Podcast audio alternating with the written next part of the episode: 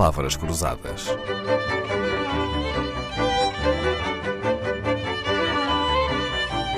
Porque quase tudo é uma questão de semântica. A fechar esta semana, à volta do livro Histórias e Curiosidades à Mesa do gastrónomo Virgílio Nogueiro Gomes e editado pela Marcador, faltou-nos uma coisa essencial: o serviço de mesa.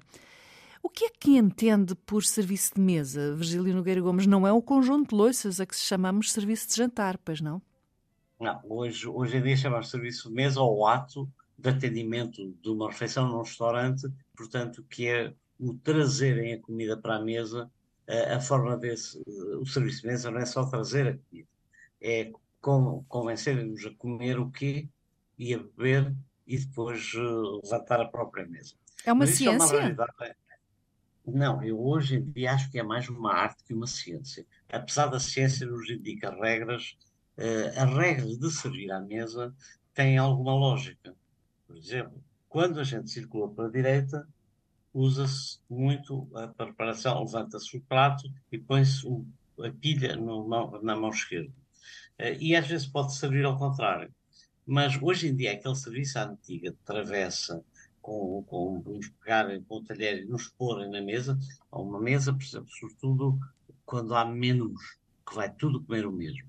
Tem uma mesa de seis pessoas e as seis pessoas vão comer uma alheira com grelos, o empregado traz as alheiras respectivas, os grelos e com uma pinça, que é feita com uma colher e com um garfo, vai tirando e pondo no prato de cada um. Isso é o que se chama o serviço direto. Mas hoje em dia, a falta de empregados de mesa ou a falta de, uh, de estímulos para se ser empregado de mesa uh, tem-nos trazido alguma escassez. Uh, o atendimento muito personalizado, e há restaurantes com um excelente serviço de mesa em Portugal, apesar de haver uma crise, mas a gente vê, e vou falar aqui no nome de um restaurante que eu não gosto de falar, para mim o melhor serviço de mesa que existe em Lisboa é no Cambril. E não venham cá porque é caro, porque há restaurantes muito mais caros e o serviço não é tão bom. Não é? Portanto, mas ali é um serviço impecável e tradicional. Uhum. Uh, o serviço de mesa uh, evoluiu muito em relação à sua função e quando me diziam que os empregados de mesa estavam transformados em transportadores de comida, é um absurdo. Gostava de ouvir para fazermos aqui uma pequena viagem pela história da gastronomia, falando dos serviços de mesa. Neste seu livro, ah, apresenta-nos três: o serviço à francesa, o serviço à russa e o serviço à inglesa. E o que é que só distingue? Faltou, só faltou aqui dizer que o serviço à francesa no século XVIII não é a mesma coisa que o serviço à francesa no século XX, apesar de se chamar à francesa na mesma. O serviço à francesa é um serviço que era pouco prático, era utilizado sobretudo em grandes banquetes, onde cada, cada, cada conviva teria um empregado para si.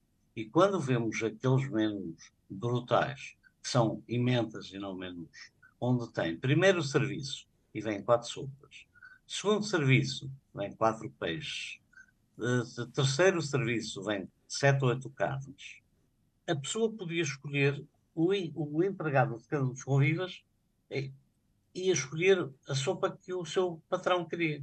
Portanto, ninguém comia as quatro sopas, mas tinha alguém que lhe podia. Portanto, era uma opção que as pessoas tinham, sentido de, de oportunidade, de grande abastança, e encontramos isto. Tem um menu muito curioso dos finais eh, do sul do Império, aqui no Brasil, que tem um, um menu desses, um, que se chama menu, mas no fundo não deveria ser chamado, e o menu só se deveria chamar quando chega ao serviço à russa, que é o chamado menu que hoje se usa muito em restaurantes como menu de degustação, tem o papelinho à frente e a, e a pessoa vai comer tudo aquilo naquela sequência. O serviço à inglesa podia ser direto ou indireto, porque isto do serviço é muito complexo. Uh, o serviço à inglesa poderia ser aquele em que eram preparados em travessas num carrinho e depois vinham trazer o prato feito. E depois temos o serviço à, à francesa chique, que é o serviço usado nos uh, banquetes de Estado, mesmo em Portugal. Cada conviva é-lhes apresentada uma travessa e é a pessoa que se serve.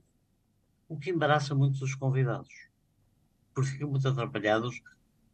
Eu, eu que andei muitos anos nisto e assistir às refeições dessas, quando as pessoas são surpreendidas com o serviço à francesa, em que elas próprias se servem, as pessoas servem-se pouco. Sobra imensa comida. Porque as pessoas ficam embaraçadas de servirem-se.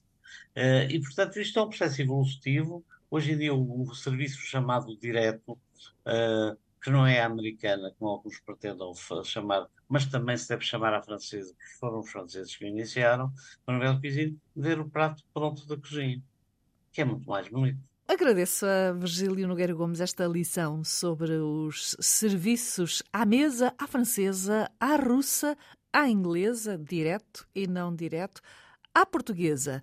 São-nos servidas muitas histórias e curiosidades neste livro de Virgílio Nogueira Gomes, desde a história dos talheres e da evolução do número de dentes que os garfos tiveram ao longo da história. Muitos séculos andaram, desde o Neolítico até hoje, para termos à mesa os garfos de quatro dentes.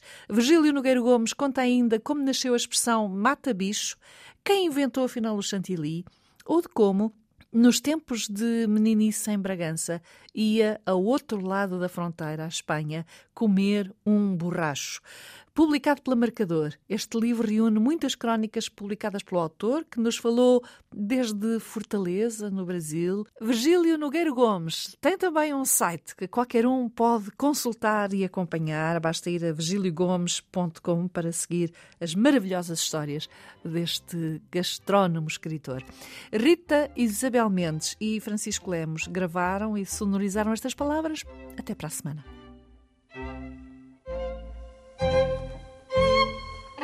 Palavras Cruzadas, um programa de Dalila Carvalho.